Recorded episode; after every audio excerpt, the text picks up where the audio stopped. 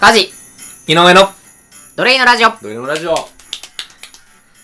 この番組は、スーファミと同世代の二人が最近読んだ本や記事、体感したこと、愚痴、提案を吐き出す場、元へアウトプットする場です。はい経済ニュースや、えー、サブカルチャー、えーお雑学、えーうんライフハックなどなど吐き出していきたいと思います。いいですね、はい。前回は、えーうんアナルの話で、えー持ちきりでしたけど、盛り上がったね締まり良かったですかね。まったね最後本当にでなんかルーツとしてあったんですよね、その動画を送り合ってたのもやっぱ結局のところ今の商売につながっている そうそうそうそうないそかうっていう話にそうアナル まあまあ深くは言えないけどこうアナルに関する動画とかも撮ってたから、そういうところは多分興味あったんやろね動画に、うんうん編集とかそういうのにやったんかもそしうれそなういですねそうそうってそいううそう話そはい、気持ち悪い話ですよ忘れてください、はい、うん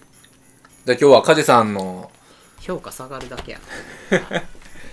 梶さんのアウトプット項目からちょっと選ばせていただきましょうか、これちょっとせあの時期的に近いんではああ行こうかい、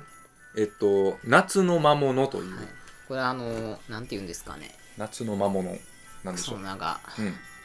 まあ取り戻すじゃないですけど一応ちょっとちゃんとした話としてうん、しよう経済でも何でもないんやけどいいよしよまあ、夏の魔物っていう、まあ、まあ、音楽フェスがあるんですよ。うへーフジロックとかあそうなんはいはいはい、えー、まあ、温泉魂とか、うんああいうのに、ち近いじゃないですけど、うんまあ、関係する、えへーーライブフェスとして、うんまあ、夏の魔物っていうのがあるんですね。うんで、今年の夏の魔物っていうフェスが、あのーこれ世代的にその好きな人じゃないとあんまりピンとこないんですけど、はいはいはいあの、えー、わかりやすく言うと、えー解散したバンドがあって、うんその解散したバンドが、それぞれのメンバーがドラムはドラム、ギターはギター、ベースはベースで違うバンドを組んでるとするじゃないですか。はいはいや役割が変わってるっていうことメンバーとはい一う緒よやけりど、そのメンバーそれぞれが違うバンドを組んでるっていう。あーだからはいその中そう居か君が違うバンド組んでて、あの、はいはいキはムいタクが違うバンドを組んでるみたいな感じうんうんうんうんでっていうのがそのなんていうんキムタクも中居君も、えー草薙君も全員が同じフェスに出るって考えたらもううん SMAP 解散したのに、はいはいはい全員はい同じフェスに出るって言ったらうんめっちゃ期待しないですかそれはちょっとこれもしかしたらスパ、スマップやんじゃねみたいなっゾクゾクするわなはていうのが今う回んこの「夏の魔物」っていうのでいはいあはって、いうんえーまあその本当に好きなせうん人じゃないと好きじゃないんですけど、うんまあ、ナンバーガールっていうバンドがあるんですね、ほはい、ナンバーガーっていう、う、まあうんえーいわゆるロックンロールミュージック界隈のはいはいはいバンドがあるんですけど、それのそれぞれのバンドの人が、うんえー今まで一緒に出たりとかなかったんですけど、ギターの人とうんうんまあ、ボーカルの人とベースの人とドラムの人と,、えー、ともう一人のギターの人が違うバンドで同じフェスに出るんですよ。なるほどむ昔はみんなでやってたんやけど、今はみんな別々のバンドで活動しててそうそうそうのバンドが全部このフェスで集結してるんやそうそうでしかもはいはいはいリーフレットを今お井上さんが見てるんですけど、うんこれでうんもう順番に並んでるんですなんかあの明らかこにんなバンドが出ますよっていうリーフレットがあるんやけど、はいはいはいはいもう向井修徳アコースティあック向井エレクトリ修徳知っッてク、るうん田淵久子うんで、お休みホログラム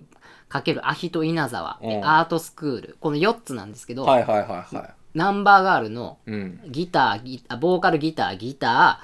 ドラム、ベースの並びなんですよ。なるほどっへえてことは、なんこかれ、なんかやるやろみたいあなそう興奮が、個人的にあるっていそれう。ネット界隈でもざわついてるのえー、ツイッターレベルではちょっとざわついうてた。あーんの、ササーチしたとこうろ。んうんうんすげえそれって面白いなそんなそれはやっぱすげえ興奮したっていう話ですね。はい。なっていうお起きてポルシェおるやんそれで、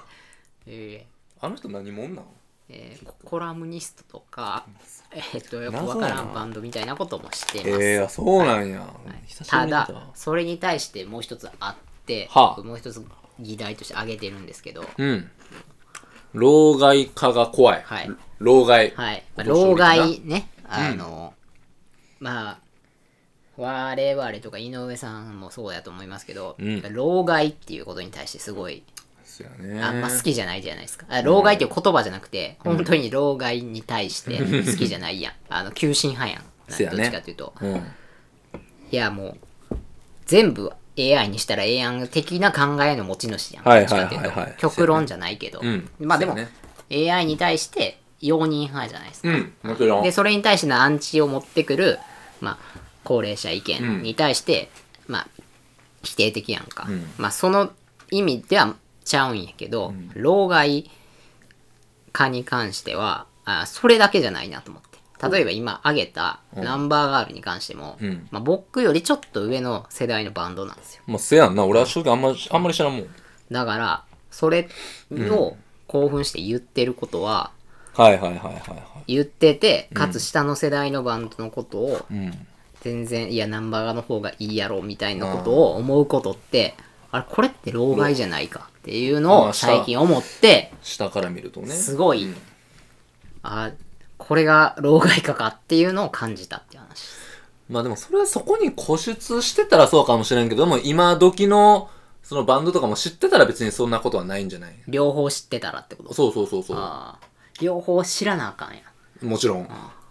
いやどっち詳しいかって言ったらそら昔のま話あになな、っちゃそうりゃそうなんやけどな。まあまあ、まあ、まあ、それまあ押し付けんかったらええだけの話なんじゃないんか。ああそうでも幅広く聞くんってだからそれで大事やなと思ったのはあるな、そうやな老害化。あなるほど、老害化が怖いっていうのは、自身がそうなるのが怖いっていう意そう味そやうそうねんそう自な。なる分ほど、ながるほ老ど。害化していくだから昔のバンドはこうだったみたいな、うんうん。せやな、それはどうしても。昔の漫画の方が面白かったとか昔の映画の方が面白かったとか昔の、まあ音楽まあカルチャーは結構そういうとこあるんやけどはいはいはい。まあ、カルチャーならまだええやん。仕事とかでさ、そういう話しちゃう時もあるやん。あーまあ今話題の熱中症とかなそうそうそうそう。熱そうい中うのが症良にくな関いしてよはなほんま。にアホらしいもんうな、ん。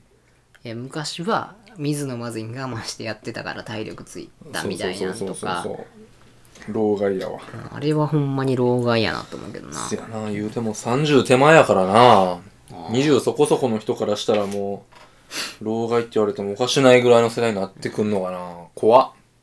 そう、ポケモンこそ市場だ。いや、妖怪ウォッチだ。みたいな。ほんまや怖いな。まあ、これも多分ちょっと古いんやろな。うん。でも絶対どっかで、ポケモンの方がおもろいやろと思ってる自分がおるもん。まあでも若い世代にもちゃんとポケモンは浸透してると思まうあけどまな。あそうやけどさ、いや、ポケモンといえばグリーンっしょみたいな自分がおるもんや。ああ、それ老害やでう。ん、やろうそうやね。だって、あの、X の方がおもろいもん。何 X って。え、XY。もう知らん。ポケあットモンスターあ。いや、でも、でも全然知らん。あどんなポケモンがおるんか知らん。あ。だってスマブラもそうやろ。64こそ市場やみたいはないはいそう意や見なは絶対あるやん。うん。そうじゃないのえ、わからん。それはそうかもし知らん。れん。64が一番おもろいとも思ってるところはあるけど。なるほどね。老害かね。でもやっぱ新しい、そのスマブラの話に変わっちゃうけど。いいよ、行こあのスマブラも、う。うん。あ、あの今スイッチで出るっていう話でそうなので過去キャラクター全部出るっていうはい話はいはいになってるんやけど、たそのツイッタースイスマブラのツイッターを見てて思ったのが、その公式アカウントに対してのリプライが、うん。まあ、日本人は、まあ、当たり前のようにしてるんやけど、うんそれ以上に英語がめちゃくちゃ多いんよはいはいはいはだからもうじ需要じゃないけど向く方向がい。もう海外のに方が、もう絶対向かなあかんねやろなっていうのはうんすごい実感としてあったというか、まあその普通にもうビジネスとしそてうってそ感うじな市ん場やろなとしてそっちを絶対大事にせなあかんねやろなっていうまあまあ、だってもうあからさまにまず文法がちゃうからな、人口の。そうそうそうそうそうそう どう考えても、日本は減ってくからね、もっと言うそりゃそうやわ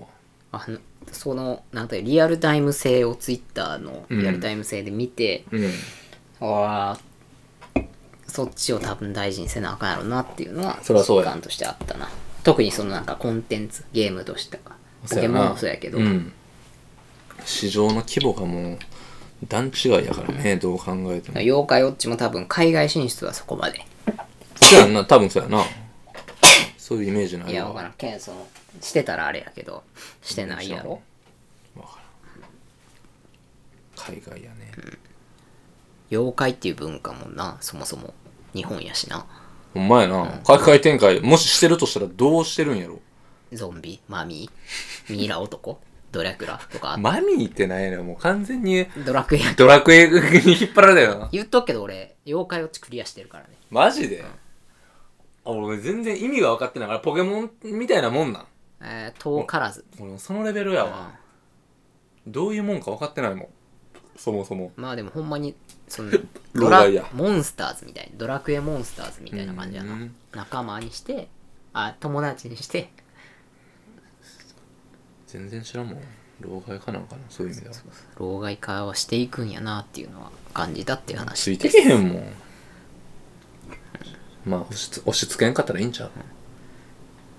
はい。そうして、しんみりしちゃったな、あなーんかちょっと切なくなったわ。まあ、せざるを得んねやろなっていう話でした。うーん。